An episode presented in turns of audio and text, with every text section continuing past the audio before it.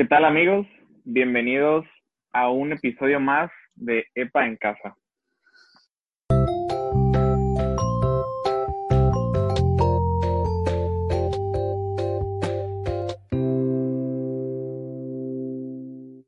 Bueno, primero que nada, para mí es un gusto pues darles la bienvenida a este episodio ya después de un tanto de tiempo. Y un honor más el invitado que tenemos aquí, un invitado muy especial, el padre Carlos Martínez Monterrubio. ¿Qué tal, padre? ¿Cómo está? Hola, Julio. Hola a todos los que escuchan este podcast. Pues es una, eh, pues gracia, un regalo, una bendición para mí estar con ustedes a través de este medio. Ya hace tiempo tenía yo así como el deseo de participar de, de los, de los episodios anteriores, los había escuchado y la verdad ha sido una experiencia que como escucha, pues me ha parecido muy grata, muy chida. Y para mí, pueblo decir, es un gusto estar con ustedes eh, en esta invitación que me hicieron. Y pues adelante, ¿da? Así es, ya lo escucharon, mi padre, pues ahorita no anda muy al tanto de lo que vamos a platicar aquí, pero pues como ustedes saben, o no sé si ya se dieron cuenta, hace algunos días tuvimos un video en la página de Epatepic, donde recordamos algunos momentos que hemos vivido en el movimiento. Entonces, pues es un buen momento para, para recordar el por qué estamos aquí. Vamos a hablar un poquito de lo que es EPA y de lo que nos ha dejado, de lo que podemos llegar a crecer dentro del movimiento. Vamos a hablar un poquito sobre esto. Y pues yo creo que usted es el ideal para poder platicar de esto. Es un gran referente dentro de la diócesis. Usted pues eh, nos estuvo, bueno, yo estuve trabajando con usted tres años en un equipo diocesano y eh, algunos meses en, este nuevo año. Y pues también usted es el asesor nacional todavía de, de EPA, entonces pues es una razón más para, para invitarlo y no sé si algunos sabían, pero el padre pues estuvo apoyando cuando fue seminarista al, movimiento. Y yo creo que es algo con lo que podemos empezar, padre. ¿Cuál, ¿Cuáles fueron sus primeros acercamientos al movimiento EPA? Mis primeros acercamientos, mi primer contacto con el movimiento fue en 1997. Si mi memoria no me ya llevaba, me parece, unos entre tres y cuatro de, haber sido fundado. Llego yo a la ciudad de Tepic siendo seminarista. Apenas acababa yo de cumplir 20 o 21 años, la verdad. Ya de hablar de mi edad este, es punto y aparte, pero en esa experiencia como se me estaba yo llegando al primer año de filosofía, primer año de estudio, y me enviaron un apostolado a la ciudad de Tepic, al TEL, y ahí estaba el movimiento, un grupo pequeño, entonces, si mal no recuerdo, y estaban viviendo ellos la experiencia de llevar a muchachos, a jóvenes a vivir el encuentro a Guadalajara. En aquel entonces se nos invitó a otro seminarista, sacerdote también ya en este tiempo, que también fue asesor de una comunidad, el padre Efren Domínguez, eh, lo recordarán en Rosa Blanca, ahí estuvo como Los dos llegamos a esta comunidad a hacer nuestro servicio de apostolado de fin de semana. Y en ese año fue mi primer encuentro y también mi encuentro con, con el movimiento. A ciencia cierta yo no sabía de qué se trataba, simplemente yo veía que se reunían los sábados los jóvenes a su, su, su, su formación, no participaban en la misa dominical, en la misa de la mañana, 10 de la mañana me parece. Y poco a poco así fue se dando el encuentro y ante esa necesidad que se estaba presentando de enviar a jóvenes a, vivir el encuentro a Guadalajara, ya tenían la inquietud en aquel entonces el, equipo de coordinación por parte de Ítalo Balam, que era el coordinador en el momento de la comunidad, de los tíos, y de la mesa de coordinación de hacer el encuentro aquí en Tepic. Y el asesor entonces, el padre Jorge Armando Rodríguez Piña, en paz descanse, mejor conocido como el padre chino por muchos de nosotros, él nos invitó a Efren y a mí a que fuésemos a Guadalajara la experiencia. Por diferentes situaciones, solamente yo pude ir a Guadalajara a hacer esa experiencia. Fue una experiencia así de, la, de lo que me acuerdo, muy grata, muy marcada, porque en aquel entonces cayovada, ahí en Guadalajara, un frío muy, muy chido con nieve. Fue la primera vez que me tocó ver nevar. Y, este, y bueno, entonces yo iba primero con la consigna de vivir la experiencia.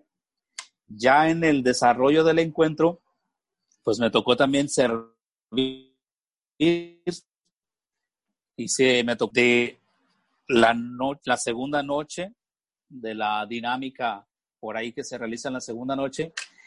Y fue para, para mí así como una sorpresa porque, bueno, en aquel entonces yo llevaba tres años de formación y así como que de repente hacer una reflexión en torno a esa noche fue de ponerme las pilas y, de, y preguntarme y empezar a pensar qué voy a hacer, qué voy a decir.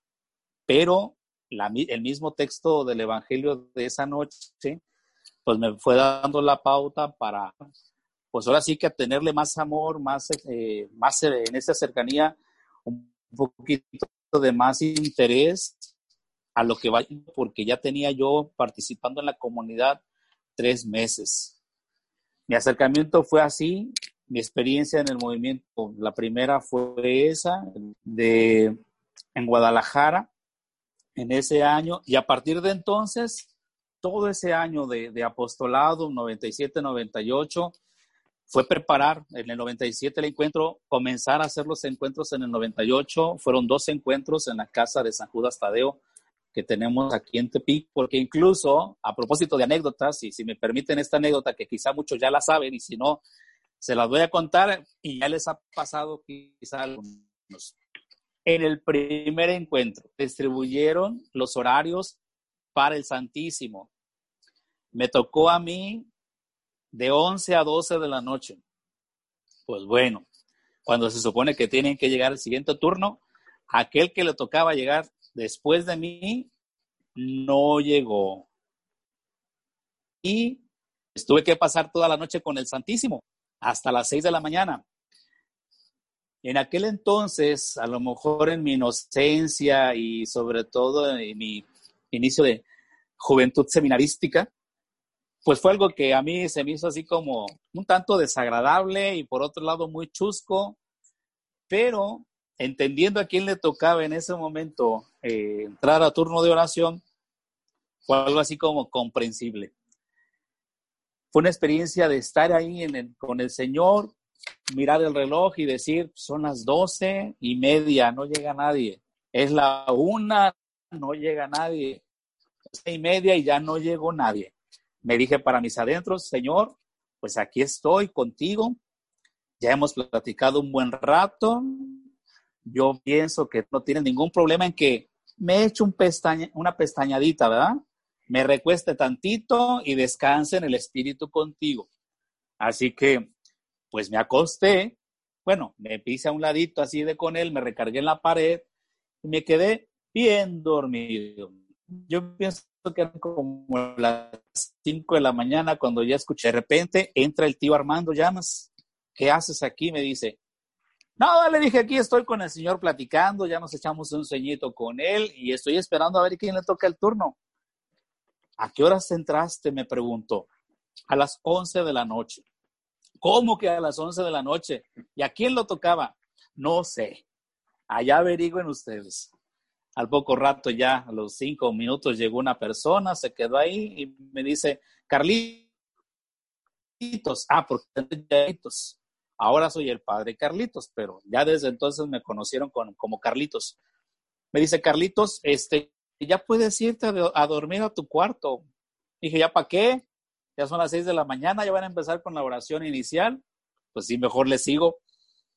Fue una experiencia así, te vuelvo a decir, este, muy padre eh, y a la vez así como muy, este, un poquito sacado de onda porque, bueno, en mi inocencia de mi primer año de, seminarista aquí en la, en la en el seminario mayor, con el encuentro, fue así como un poquito de shock, pero al final lo chido de eso es que eh, uno, va descubriendo cómo Dios va metiendo en la historia de cada uno de nosotros, va formando, nos va ayudando a formarnos a partir de esas experiencias. Y hoy lo veo como una anécdota muy agradable dentro del movimiento, como una experiencia en la que Dios me fue moviendo y me fue marcando en esos primeros acercamientos con el movimiento. Yo estuve todo ese tiempo desde el 97, 98 y 2000, aunque como mi apostolado primero en ese año 97-98 fue directamente con el movimiento, los siguientes dos años de mi etapa de estudios de filosofía me tocó estar en las varas y ahí con mucha humildad diré para quienes nos escuchan sobre todo de ahí de las varas, me tocó abrir la comunidad de las varas en el 98, 99 y formalizarla ya en el 99-2000. Los primeros, de, perdón, de los primeros encuentros de los muchachos de las varas que formaron esa comunidad, vivieron el encuentro a partir del encuentro 3, 4 y 5 del año, de, perdón, del, del 3 al 5 vivieron encuentro cuando yo estuve en la comunidad de las varas con mi apostolado todavía en mi etapa de estudios de filosofía. Fueron esos tres años hasta el año 2000, cuando yo dejé el seminario y que me retiré a una experiencia de vida religiosa también muy bendecida. Y, ahí terminó como la primera etapa, ¿no? De, de, este ser, de, de esos primeros contactos, diré, dentro del movimiento. Hay una historia así muy padre, muy, muy amplia, ¿verdad? Después de varios años, 23, casi 24 años de esa experiencia en el movimiento.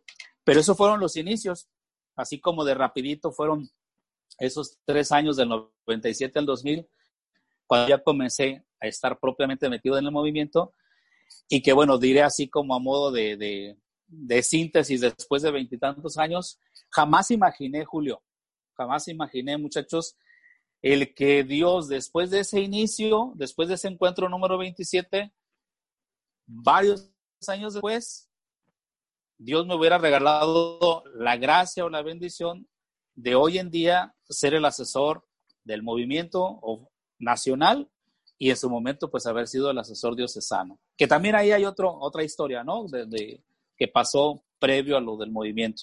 Que, que, bueno, no sé si haya una pregunta a lo que te acabo de comentar ahorita, y o, o bien si quieres que le siga y ya vemos qué onda. pues bueno, de hecho yo tenía varias preguntas, pero yo creo que ya, pues ya las contestó en toda su historia.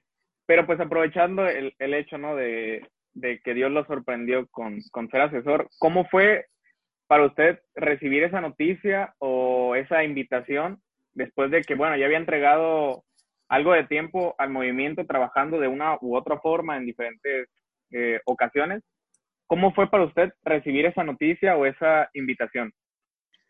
Mira, sí fue de mucha sorpresa y fue de así como a veces que nos pasa, no, no, yo no quiero, no, yo no puedo, pero por dentro decimos a veces, no, por dentro estás que te quemas, por dentro estás así como que con, con, como diciéndole a Dios, ay, sí me gustaría, pero a veces te resistes. lo digo así con mucha humildad, me pasó, no me lo esperaba, pero en un momento dado sí lo percibí. ¿Por qué? Porque cuando ya me, invitaron a ser el asesor diocesano, bueno, te decía, ahí pasaron varias, varias cosas, ¿no?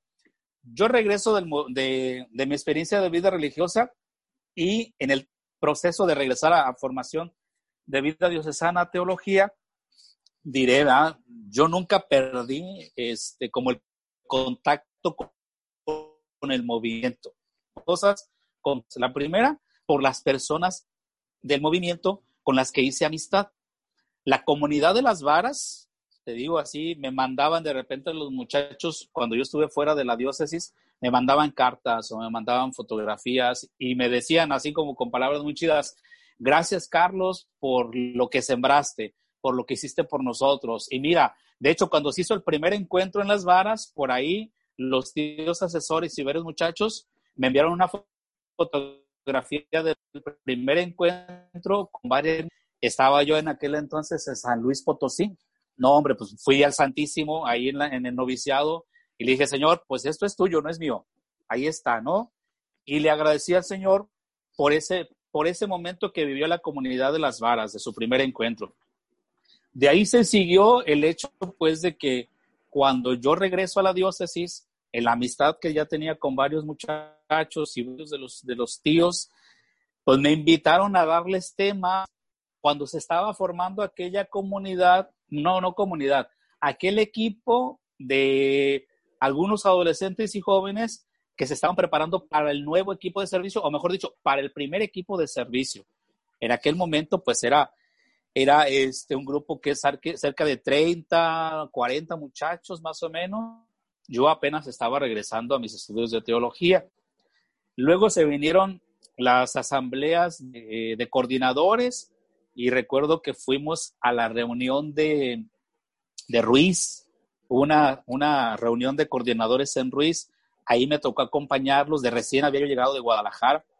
Estaba por incorporarme al, al teologado aquí en la diócesis de Tepic. Ese fue como la otra, el otro momento. Y que bueno, te vuelvo a decir, cuando ya se viene la experiencia de que me invitan, yo ya estoy aquí en Tepic como sacerdote, como asesor de la zona en la pastoral juvenil, y, sucede el acontecimiento de, pues, del fallecimiento del padre Jorge Armando, previo un poco al proceso de, la enfermedad. Me estoy involucrando, eh, o más que me estuve involucrándome yo directamente, mientras él estuvo, el padre estuvo enfermo, yo estaba acompañando el movimiento con las confesiones en el encuentro, con la misa en el encuentro en algunas ocasiones. Fallece el padre y bueno, creo el hecho de, la cercanía, del cariño, y porque la verdad siempre, siempre he querido mucho el movimiento por la experiencia que, que, que, significa en mi, formación. Quienes se involucraron en ello, pues está propiamente el equipo aquel de coordinación de, de Luis Llamas, Chupi, de Yair, o el Tato, ese equipo que en aquel entonces estaba coordinado por ellos, se acercaron, me invitaron a ser el nuevo asesor. Habían pasado más o menos como seis meses del fallecimiento del padre Jorge Armando. Después, algunos tíos también me buscaron.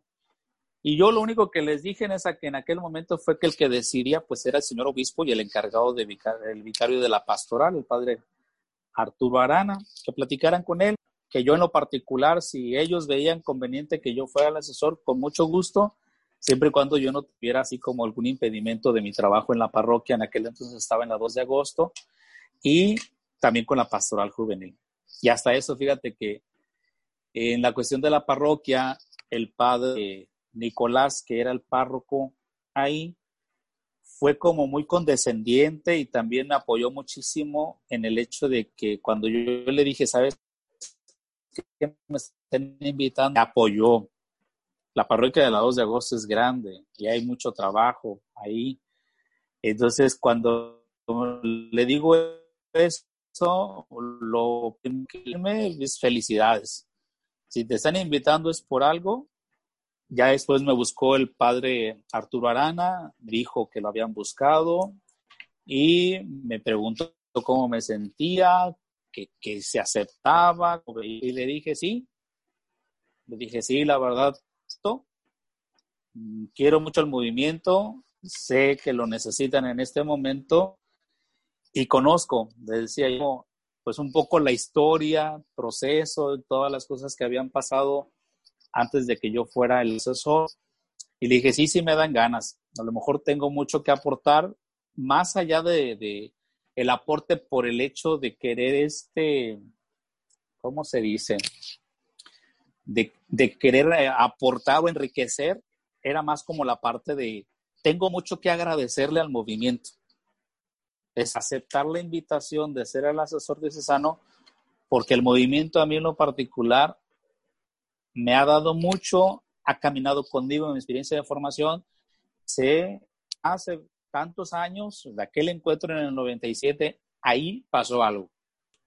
Que hoy en día le decía yo al padre, yo sé que Dios quiere algo. Y, lo primero es agradecerle, así también de, de haber dado pues la invitación de ser el asesor. Te digo de, si pueda, pero sí quiero o me resisto, pero mm, ha sido, ha sido una, una grata experiencia y en ese momento, pues indudablemente, ¿no? Así reto en lo particular, el poder aceptar, el poder responder, el poder ayudar a formar, a crecer al movimiento con, con, con la asesoría. Pero así, así fue, así como una sorpresa primero, pero ya después en el camino este, fue así como muy agradable. Bueno, este, pues ya lo escucharon, no fue eh, algo así que nomás llegara mágicamente al movimiento, sino que ya le estuvo, pues le estuvo aportando. Yo creo que vieron esas, esas cualidades, ese tiempo que le invertía, y a fin de cuentas, eh, pues como usted lo dice, ¿no? Se siente agradecido de, de haber estado en, en donde estuvo, siendo como asesor. Y, y pues para mí fue un gusto el convivir tan, tanto tiempo con usted. Eh, yo, gran parte de, de, lo que he aprendido en el grupo, pues también es gracias a usted. Yo recuerdo algo que, que nunca se me olvida, que cuando, antes de, de, que fueran las elecciones, más bien después de las elecciones, pero antes de que se dieran las, los datos de quienes se habían quedado para la mesa de coordinación eh, diocesana actual, escuchaba en una sus familias que eh, el Señor es donde Él te ponga. Así que tú debes de servir donde Él te ponga y aceptar pues lo que venga. Y yo en ese entonces no estaba tan seguro si realmente quería seguir en otro equipo de, de, coordinación. Y ese fue como que la señal que yo necesitaba. Que alguien me dijera, pues bueno, donde el Señor te ponga y ya, este, si te pone ahí, pues adelante. No es como que echarse para atrás, sino pues a seguir. Y bueno, pues eh, ahí lo tienen todos. El padre ya, ya iba su rato en el movimiento, echándole, pues, echando mucho trabajo. Y ahora pasando, pues ya al, al tema de los chavos, por así decirlo. que te interrumpa. Ah, adelante. Este, a propósito de eso que comentabas, no, ahorita me estaba acordando cuando lo estabas diciendo, de que no fue intencional, ¿eh? Aquel momento en el que escuchaste eso no fue intencional, era parte del, del Evangelio y, y, de la experiencia que también estábamos compartiendo ahí en esa misa. Y ahora lo estoy viviendo y disculpa que lo, que lo meta así un poquito acá, porque ahora lo estoy viendo. O sea, a ti te hizo ruido, chido, así, bonito, decir, bueno, pues donde Dios me ponga y puedo servir y me puedo capacitar para eso. Ahora lo estoy viviendo con este proceso del cambio, con este proceso de empezar a soltar, con este proceso de, de abrazar una nueva misión, una nueva tarea, con lo, con lo que implican. Pero hay, hay, hay verdad en, en eso que, que, tú escuchaste, que yo te lo, te lo compartía por la experiencia anterior de, del proceso de formación que yo he vivido. A veces no, uno no sabe hasta ciencia cierta hasta dónde lo va a llevar Dios o por qué caminos lo va a conducir. Más o menos uno trata de perfilar, ¿no? Ahora sí que como dice el refrán, uno propone y Dios dispone. Pero sobre todo, Dios va marcando la pauta y por eso vamos viendo hacia adelante con, con cierta claridad. Pero ya en el momento de decisiones es cuando Dios exige una respuesta. Y es ahí donde la respuesta no solo de la fe, del corazón y la capacitación que uno tiene, es donde uno mide, o mejor dicho, donde Dios se da cuenta de la capacidad de respuesta que nosotros podemos dar. Ahí, por eso decía yo, ahí donde Dios nos ponga, ahí tenemos que responder con lo que tengo, con la capacidad que Dios me ha dado, con los talentos que Dios me ha dado. Ahora sigue como dice el Evangelio, ¿no? Con mis cinco panes y dos pescados. Con lo que Dios me ha dado, con eso también quiero disponer a, a vivir eso. Bueno, en el movimiento me parece que también así, así se va dando en cada uno de los muchachos que van asumiendo un compromiso, una tarea, una, un servicio. Dios los va capacitando, les va dando herramientas poco a poco, se van preparando y un día los llama a hacer un servicio, a dar un tema en un encuentro, a dar un tema en una reunión de comunidad, a servir este, en apoyo, a servir en cocina cuando hablamos de los encuentros o en la misma comunidad, a servir como coordinador, como secretario, como tesorero. decía, o como equipo incluso, ¿no? También, porque también el servicio como equipo es una muy buena respuesta que hay que dar. A veces no nos, no nos sentimos capaces para eso, pero es en eso donde Dios quiere una respuesta. Sí, yo creo que se adapta perfectamente al, al movimiento. Incluso yo he escuchado varios comentarios cuando se busca una mesa de coordinación eh, de que no, es que tengo miedo. Y pues es normal tener miedo cuando vas a asumir algo de responsabilidad, pero pues a fin de cuentas el Señor va a ser el que nos va a iluminar, porque todo lo que se vive en el movimiento es para el Señor. Entonces todo lo que sea para Él, Él nos va a iluminar y nos va a dar las herramientas que necesitamos para seguir creciendo y aceptar y llevar a cabo ese cargo con responsabilidad. El trabajo para Él pues siempre va, siempre va a salir bien cuando lo hacemos de corazón cuando buscamos que el que sobresalga sea el Señor y no nosotros, todo sale pues a como Él quiere. Y fíjate que, que, lo chido de, también de esto eh, es que cuando no nos sentimos capaces y le entramos, la persona que tiene el mejor beneficio somos nosotros, porque crecemos, porque maduramos, porque aprendemos, y de eso se trata. Y en el movimiento me parece que esa, esa es clave importantísima. A veces llegan a, a muchachos de 14, 15 años o 16 y de repente pues pensamos, ¿verdad? a lo mejor no, no, no va a poder responder. Y pasa, pasa ese año de servicio y de repente vemos que el muchacho creció muchísimo, maduró, fue capaz de, de, aprender a preparar un tema, a coordinar una comunidad, que a veces son unas comunidades de 15, perdón, sí, de 15 o de 25, 30, y de repente un muchacho de 16 controlando y coordinando una comunidad, lo ves al final, en el principio no te das cuenta, al final es cuando ves si el muchacho creció o no creció, y eso vale la pena. Sí, el, movimiento pues te regala muchas satisfacciones de saber que estás haciendo bien tu trabajo, son pues, recompensas que se sienten en el corazón, más de que se sientan en las manos, y pues es un gran motivante para seguir, seguir trabajando por él y en él, porque te das cuenta, ya sea después de que das un tema y, y, te vas formando, ya ves capacidades diferentes en ti. Y yo creo que es algo de lo que aporta el movimiento, no solamente eh, el acercarnos más a Dios, sino que también nos da otro tipo de habilidades, como fomentar el liderazgo, eh, pues no sé, también el perderle el miedo estando frente a un público, son pues cosas que te aporta el movimiento extra, o incluso son partes de, parte de, del amor de Dios también, pero que a veces no, no logramos apercibir hasta el momento en que realmente nos ponemos a reflexionar todo lo que hemos pasado y todo lo que hemos crecido dentro del movimiento. Y ahorita, pues yo creo que es importante recordarlo en estos momentos en los que a veces cae, caemos, podría decirse, en depresión y olvidamos lo que hemos vivido en el grupo. Ya como que lo, lo tratamos de apartar en estos días, bueno, platicando también con los coordinadores de que en muchas comunidades cada vez la participación va bajando en, en sus temas virtuales, que es pues algo totalmente normal, pero muchas veces es porque olvidan como que ese rumbo que están tomando y pierden el sentido de, pues, ¿por qué estoy haciendo esto? ¿Por qué me estoy reuniendo en, en temas todos los sábados?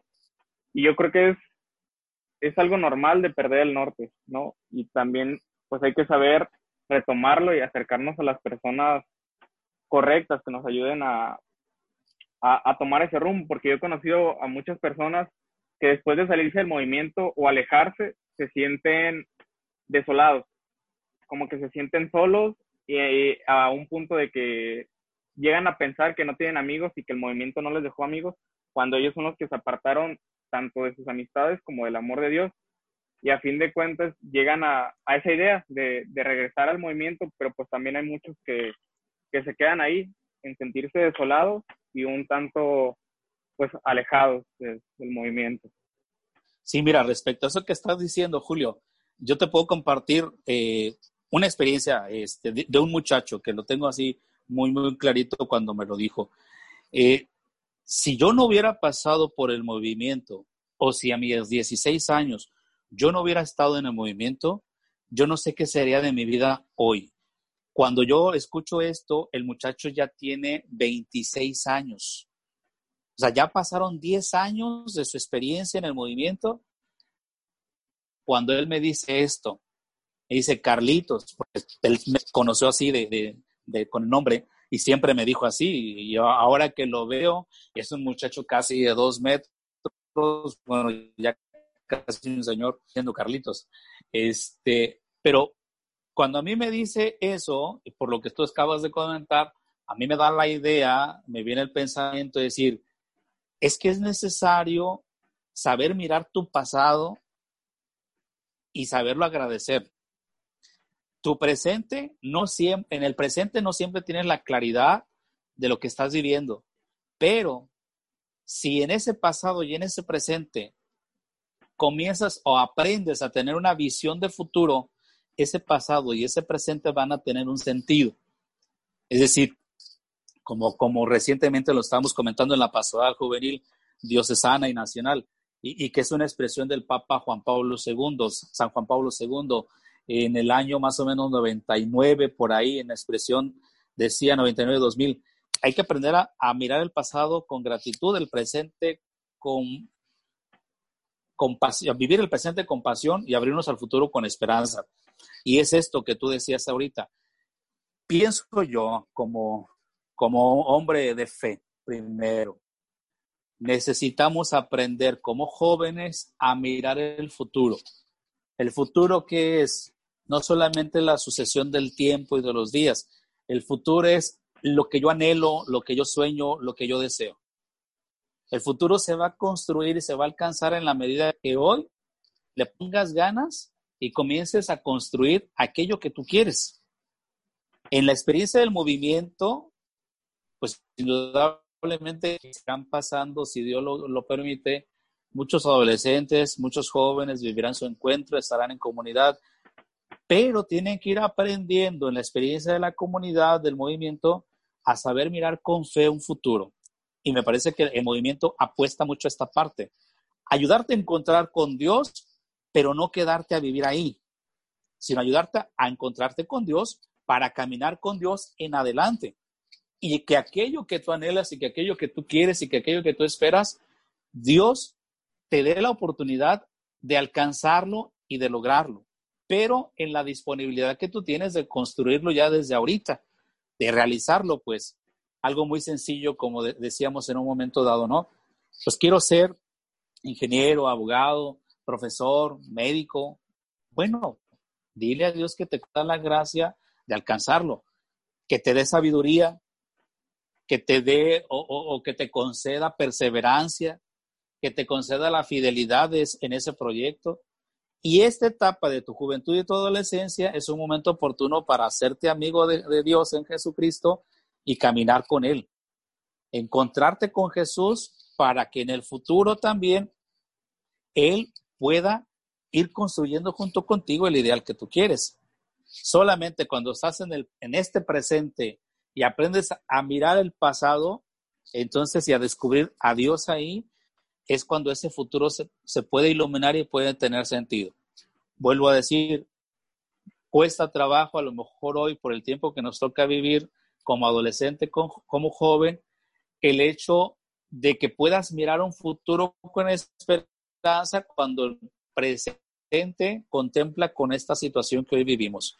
Pero bendito Dios que nos, nos toca vivirlo a nosotros ahora sí, a ustedes como jóvenes o en su momento, muchachos de comunidad, algunos adolescentes, qué bueno que nos toca vivirlo ahorita nosotros. Decimos este, de repente, no, así podremos tener en un futuro inmediato, cuatro, cinco años o diez, quince años, algo que contar y algo que decir, a lo mejor un poquito así como muy relajado, decir, a mí me tocó superar la enfermedad del 2020. Pero en ese entonces me di cuenta de que dependía de mí empezar a construir esto que hoy estoy, logrando. Y con Dios, ¿verdad? Sobre todo con Dios, porque esto no puede, no puede realizarse fuera de Dios. Entonces, es esta experiencia desde el movimiento, saber descubrir los caminos que Dios está perfilando para ti o para cualquier otro muchacho.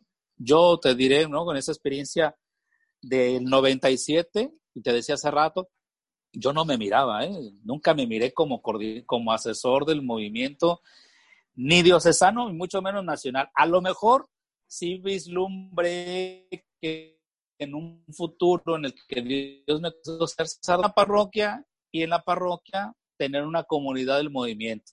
Eso sí lo pensé, ¿verdad? Porque te diré, al movimiento lo llevo en el corazón y he aprendido a, quererlo mucho y desde de mis 20, desde mis 20 años está conmigo.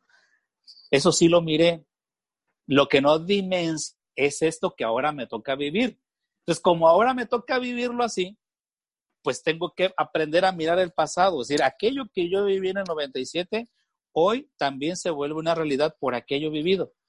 ¿Qué hay en el futuro? No sé, de mí en el movimiento, desconozco a lo mejor qué viene. Pero lo que sí sé es que Dios ha marcado mucho mi experiencia de fe en mi trabajo como, como sacerdote hoy en día, en el trabajo con los jóvenes, ¿verdad? este, esto que hoy es eh, en el movimiento y lo que en su momento vivía en aquel entonces, pues viene siendo fruto de esa experiencia del querer hacer algo en favor de los adolescentes y en favor de los jóvenes. ¿Dónde lo aprendí? En, en, en el movimiento. ¿Dónde lo sigo comunicando? ¿Dónde lo sigo sembrando? ¿Dónde compartir una experiencia de fe después de varios años en el movimiento? Y que hay muchos otros movimientos que a lo mejor también me han invitado a participar con ellos, pero puso aquí, bendito sea, y él es el que ha ido marcando todo esto, ¿no? Así. Sí, es, pues muchas gracias. Yo creo que usted es eh, pues, una gran fuente de, información, digamos así, de sabiduría en esto del movimiento, porque a fin de cuentas usted le ha entregado pues mucho amor y es un gran ejemplo, ¿no? El saber que muchas veces Dios nos prepara para cosas a futuro, a veces no nos imaginamos en qué lugar podemos, este, qué lugar podemos alcanzar, en qué lugar nos va a poner Dios. Yo tampoco me hubiera imaginado que en algún momento yo iba a ser coordinador de la diócesis, pero es bien importante trabajar este, e, en, en la persona desde ahorita. Hay que vivir el hoy porque pues a fin de cuentas el futuro no lo podemos manipular, el mañana no, todavía no depende de nosotros lo que depende es, el hoy, es en lo que podemos trabajar. Algo que, también quisiera que mencionáramos, padre, hubo, eh, cuando estábamos en el otro equipo en 2017, en el equipo diocesano, algo que nos platicaba mucho, acercándose ya a los, nuestros últimos días, era el perfil de salida del joven. Quisiera también que, que, que nos platicara de esto, porque a fin de cuentas no vas a estar en EPA toda la vida, a pesar de que lo vas a llevar en el corazón por mucho tiempo o como usted de apoyar más a futuro, a fin de cuentas en algún momento te vas a salir y todo lo aprendido lo vas a tener que aplicar en tu vida diaria. Bueno, como se debe aplicar en, en este momento tanto afuera como dentro del grupo, pero a fin de cuentas algún día vas a salir y se tiene que dar seguimiento a esa vida que, que ya estuviste cultivando. Sí, este, fíjate que, que, a propósito de eso, hay muchas pautas, ¿no? O varios elementos donde podemos nosotros ir eh, descubriendo cuál debería ser. Aquí hablamos del debería como, el, como el ideal. Y como ideal, indudablemente que a veces es inalcanzable. Pero en lo concreto, pero en lo práctico y, en la actitud de cada día, indudablemente que se va logrando. Primero, ¿no? Diré, y disculpen a los que escuchen el podcast porque cómo es. La persona que está platicando aquí conmigo, yo puedo decir así en buen plan, es un ejemplo sano y bueno del perfil, o al menos de los rasgos eh, que un muchacho de estar perdiendo o incluso en su momento, porque eh, al, retirarse del movimiento, eh, debería de tener esta línea de cristiano católico que perteneció a este movimiento, debería tener esos rasgos característicos. La primera, diré, y vuelvo a repetir, ¿no? La disculpa por, porque si a lo mejor pongo a Julio como ejemplo, al menos en estos, en estos dos elementos que voy a decir, eh, es parte de lo que yo he vivido es cerca de con él. Julio tenía, si no me equivoco, 16 años o 17 cuando lo invitamos a integrar el equipo diocesano, el anterior. ¿Cuántos años tenías, hijo? 17. 17. Estabas cumpliendo 17. Mm, y, 2016. Sí, sí. Estabas cumpliendo sí. 17. Ujú, sí, Sí. 17. Eras el más chamaco. Y muchos ahí en esa experiencia del equipo que entraba, nos preguntamos, ¿y si querrá primero? ¿Y si podrá? Y dijimos, pues vamos dándole la oportunidad y vamos, vamos, vamos este, confiando en que puede hacer el trabajo. Y después de reflexionarlo por ahí, no sé con quién, dialogarlo, aceptaste. Han pasado cuatro años, desde tus 17 a la edad que hoy tienes. Y diré, ¿no? Para quienes nos escuchan, me parece que un rasgo característico de perfil de egreso, diremos, al menos eh, en ese sentido, es que el muchacho que vive, el, el muchacho que vive la experiencia en el movimiento, no solo ha vivido un encuentro, sino de haber pertenecido, de haber crecido en una comunidad, primero, sea un muchacho de fe, firme, clara, con, y en esa fe, indudablemente, un muchacho que ame a Dios. Y amar a Dios significa respetarlo, corresponderle.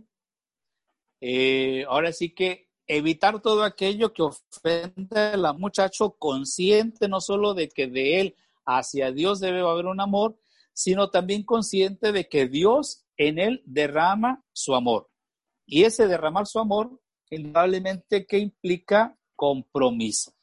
Por lo tanto, ya dijimos varios elementos, ¿no? Este muchacho en el movimiento debe ser, debe alcanzar, ser una persona de fe, una persona de amor a Dios y una persona responsable con el amor de Dios. Ya, con eso ya estamos diciendo muchas cosas. Ojo, que no estamos diciendo que debería ser alguien, este, en cierto sentido, así como a veces, a veces se nos va la palabra, ¿no? Que pensamos que es un muchacho que no tiene errores, que es un muchacho que no tiene dificultades, que no se le presentan problemas, no. Al contrario, que en las dificultades es un muchacho que confía en Dios, que reconoce los errores, pero sobre todo que sabe corresponder al amor de Dios.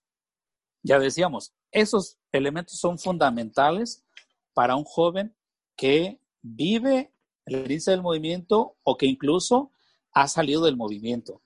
Y decíamos en aquel entonces, estas, estos elementos se le notan. O sea, un muchacho que ha pasado por el movimiento, indudablemente, eh, cuando se encuentra con otros jóvenes, no es igual que ellos. Se le nota, dice la gente, ¿no? O al menos decimos nosotros desde el movimiento, este, tiene eso característico en él. Así decimos de los muchachos que pertenecen a otros movimientos. Se me viene ahorita a la mente el movimiento franciscano, ¿no? Que lejos de los lemas que se puedan manejar, por ejemplo, aquel de los franciscanos es el de paz y bien, lejos del lema, ser muchachos que tienen es, ese tinte especial del movimiento al que pertenecieron. Hablamos así de, desde una pastoral juvenil, jóvenes del movimiento de EPA, del movimiento de arcoíris, del movimiento de Albernia, del movimiento del apostolado de la cruz, del movimiento del SEC y de, de Éxodo. Entonces, cada uno tiene un perfil muy especial. Decimos en otra experiencia, decíamos en otras experiencias, tiene un color muy especial, muy de ellos.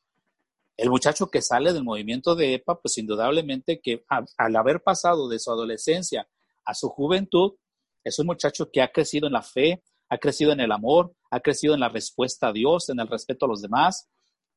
Debe ser un muchacho como perfil, indudablemente, servidor. Servidor de los demás, ¿no? Como dice el canto.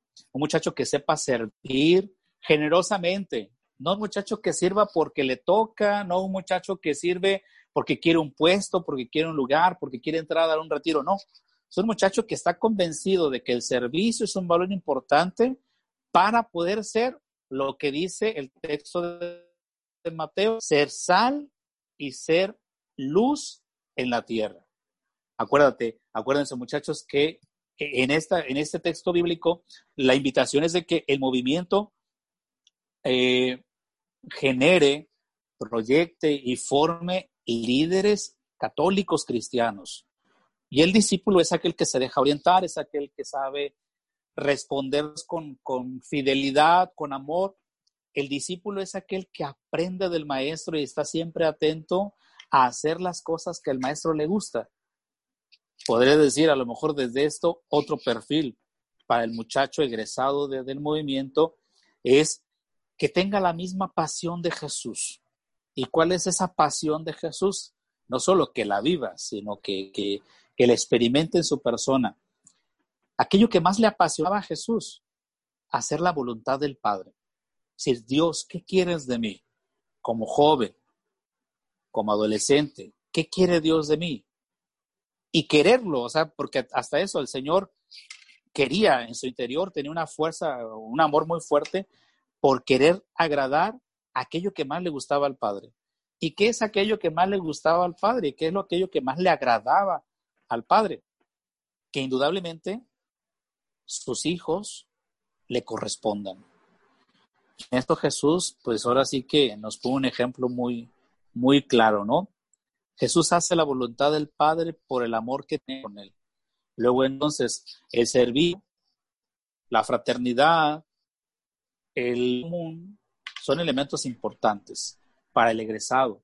Un joven que ha pasado por el movimiento, entonces tiene que ser un joven, decíamos, de fe, de amor a Dios, de amor a la comunidad, de amor a la familia, de amor incluso al proyecto que él quiere realizar, con una respuesta generosa desde el servicio, desde la entrega de su propia persona, no solo por el beneficio que le trae, sino para agradar también a Dios. Indudablemente que dentro del perfil, pues se entiende que debe haber una capacitación para cada, para cada situación.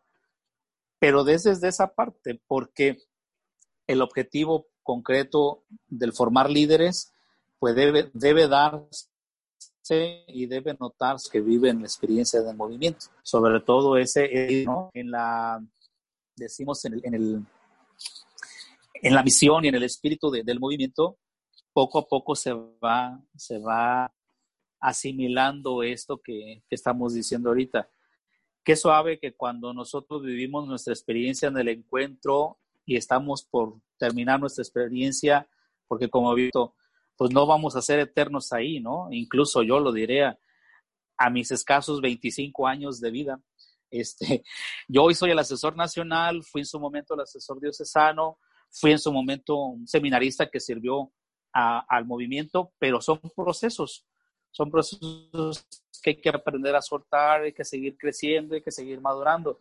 Y el movimiento tiene que ayudarnos mucho en eso ayudar a pasar de la adolescencia a la juventud, creciendo en la fe, creciendo en el servicio, creciendo en, la, en el amor a la comunidad, a la familia, creciendo incluso en aquello que más nos cueste, en la generosidad, en la entrega de nuestras personas, y sabiendo que esto nos va a capacitar para el futuro, un futuro de fe, de vivencia de fe, un futuro de vivencia en situaciones laborales, profesionales, incluso porque también eso es muy grato, ¿no? Eh, ahorita que estás estudiando y muchos otros que quizás estén escuchando este podcast, van a entender lo que estoy diciendo. En el movimiento, de todos los muchachos que han vivido el movimiento en la diócesis nada más, hay muchos profesionistas, muy buenos profesionistas, que el movimiento les ayudó mucho a tener claridad y saber que lo que hacían era por amor a Dios. Y la profesión que abrazaron hoy en día es una respuesta a Dios en el estado de vida que viven y en la situación de vida que están. Profesores, ingenieros, arquitectos, licenciados, eh, administradores, etcétera, etcétera. Cada uno con mucha generosidad entregando, entregando su vida al servicio de los demás desde la profesión que tienen. Y me parece que esa es, eh, como la parte chida de, de, esto que decimos del perfil que el momento que sale, salga con una claridad de un proyecto de vida también, sabiendo que ahí donde, donde Dios lo llame con una profesión y un estado de vida concreto, ahí tiene que seguir sirviendo a Dios. Creo que sería como la conclusión de, de esto que decimos del perfil. Así es, pues como ya hemos platicado, ¿no? El, el ser EPA es algo más que solamente reunirte los sábados y, y, escuchar temas, ¿no? Va, va más allá, es crecer como persona, es todo lo que te aporta compartirlo con el mundo. O sea, creces tú y ayudas a los demás a crecer cuando compartes el amor de Dios. Y como usted lo dice, ¿no? Es una buena forma de, de concluir con esto del perfil de salida. Es algo en lo que se trabaja pues en toda tu estancia eh, en el movimiento y es algo de lo que debemos de aprender y crecer, buscar el crecimiento constantemente. Y bueno, pues yo creo que con esto concluimos, padre. La verdad que muchas gracias por, por aceptar esta invitación, compartir en este podcast. Yo creo que lo que aquí se habló, pues nos llena de mucha esperanza, o al menos a mí, de seguir trabajando en este movimiento y de todo lo que te pueda aportar. Eh, y pues ya para terminar, como costumbre, terminamos con una canción. No sé si, tenga por ahí alguna pensada, que gusta que la pongamos al final. Bueno, este primero, no antes de concluir con el podcast, agradecerles a todos, a todos los que escuchen el podcast y sobre todo a todos los del movimiento la oportunidad que, en ustedes Dios me ha dado de servir en mi ministerio. Para mí sigue siendo para mí una bendición el hecho de haber estado y estar propiamente como asesor en el movimiento, sobre todo porque es parte de mi experiencia de Dios en movimiento. Segundo, lo que decíamos hace ratito, el, el darnos cuenta que el movimiento también nos debe capacitar para una vida cristiana en el futuro. Bendición de Dios, el hecho de encontrarnos después de muchos años matrimonios jóvenes que optaron por el matrimonio, por el sacramento del matrimonio. Hoy viven felizmente con su esposo, su esposa y con sus hijos, incluso algunos que ya han vivido el encuentro, los hijos de estos, algunos ya han vivido los encuentros. Encontrarnos en, en el camino de la vida, jóvenes que han optado por la vida consagrada y que dijeron, decidieron seguir a Jesús en la vida consagrada otros, como seminaristas o incluso sacerdotes, ¿verdad? Yo me puedo contar entre ellos. Y que se trata de eso al final también, cuando lo vamos comprendiendo y Dios nos va dando la, sabiduría para responderle en todo lo que deseamos. Unido a ello, pues, esto que ahorita preguntabas, ¿no? La canción o el canto, este, pues creo que todo esto es gracia, todo es un don de Dios y que Dios a Él pues indudablemente tenemos que agradecer por todo lo que nos permite. En el movimiento o fuera de él, hay un canto del señor Martín Valverde que se llama Gracias Padre. Y que en lo personal, pues a mí me, me, me vincula y me identifica mucho con el movimiento, en contexto de una experiencia de fe y una experiencia de Dios en mi vida personal que está unida pues a lo que dice, lo que dice el canto es así como yo podría cerrar, ¿verdad? Como este momento del podcast con ese canto. Gracias, Padre, por tu amor. Gracias, Padre, porque siempre has sido fiel. Así se llama el canto. Gracias, Padre, ¿no? Pues con eso cerramos, Padre. Muchísimas gracias. Gracias a todos los que nos escuchan y que su vida esté llena de bendiciones. Nos vemos. Gracias Padre, hoy te vengo a dar.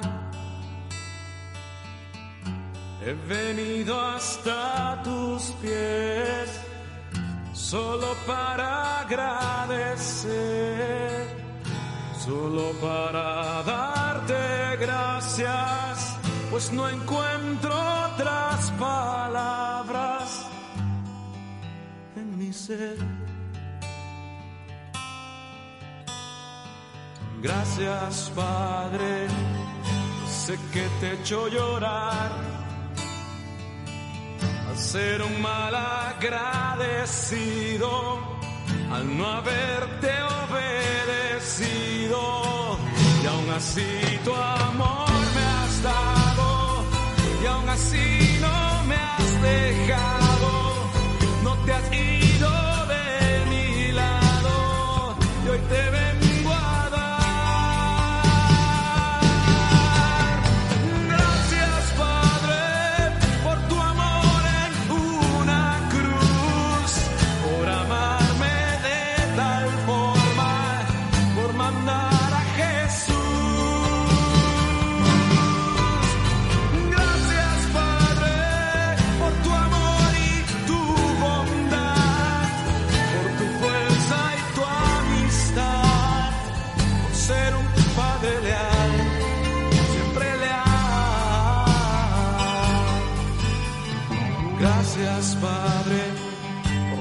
pequeños y bellos detalles, por cada cosa que me has dado, por cada cosa que has negado. Y más que eso, gracias Padre.